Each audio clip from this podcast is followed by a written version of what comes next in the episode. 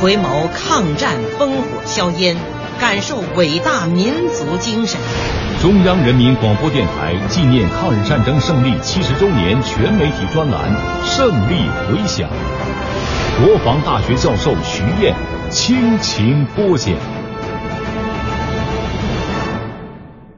今天，请听第四十一集：八路军挺进山东。从一九三八年底直至一九四四年。日本军队呢，对国民党正面战场不再发动啊大规模进攻，只有一些呢进攻之后就撤退的活塞式中小型攻势。日本大本营要求在华日军确保占领区的安全，扑灭抗日势力。为此呢，日军呢将侵华兵力的半数左右调到后方。说后方的抗日游击武装成为日军呢实行治安战的主要目标。在这种情况下，说中共产党领导的敌后战场成为抗战的中流砥柱，这丝毫不是什么夸大。若是没有敌后战场拖住日军，正面战场肯定不能坚持而敌后战场呢要坚持下来，又要经过呀最艰苦的战斗。想坚持敌后战场，关键就在于啊。能够向最广大的地域扩展，进行游击战的一个最基本条件，就是要有广阔的空间可以回旋，不然你怎么游呢？一九三七年秋天到一九三八年初，八路军进入华北日军占领的后方，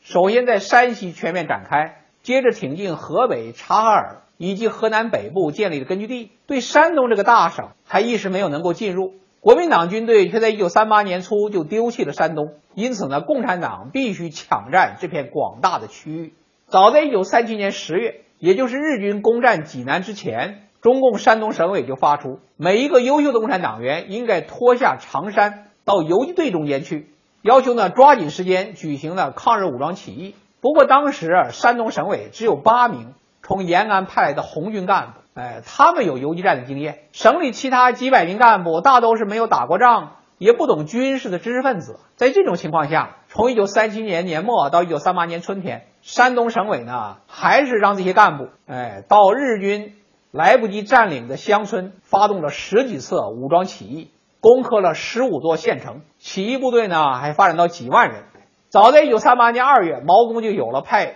八路军一一五师挺进山东的设想，还考虑呢能够依托山东，再向江淮发展。按照党中央巩固华北、发展华中的战略决策，八路军呢第一五师主力分成三批，从一九三八年九月到一九三九年三月挺进了山东。接着呢，党中央又派徐向前、朱瑞到山东组建八路军第一纵队，统一指挥山东苏北地区的八路军各部队。八路军进入山东啊，首先在一九三九年三月进行了梁山歼灭战，以一个伏击战一举歼灭了日军一个大队的大部。山东沦陷之后啊，老百姓都盼望着能开来一支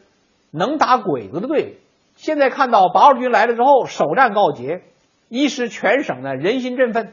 八路军到山东之后，既能打仗，又能实行减租减息，很快建立起根据地，站住了脚跟。至一九四零年年底，相继建成了鲁西、清河、鲁南、鲁中、湖西、胶东、基鲁边、滨海等八块根据地，人口呢约一千二百万，占山东全省人口的三分之一。这个山东根据地呢，是当时国内形成的唯一一块完整一省的抗日根据地。至一九四零年年底，山东八路军呢也发展到十二万人，大约占当时中国共产党领导的军队的总数的四分之一。山东根据地的建立啊，对当时全国抗战大局具有重要的战略意义。它使中国共产党领导的华北和华中敌后的两大战略区连成了一片。从山东南下苏北的八路军，从江南北上的新四军，在一九四零年会师苏中，这就是敌后解放区从陕北一直延伸到长江两岸。山东又是当时国内的富裕省份，有全国最大的金矿。日本侵略者占据了省内的企业，大肆进行掠夺。八路军呢就组织矿工同敌寇进行了虎口夺金的斗争。在几年内，山东根据地向延安输送了几十万两黄金，成为当时啊中共中央重要的财政来源。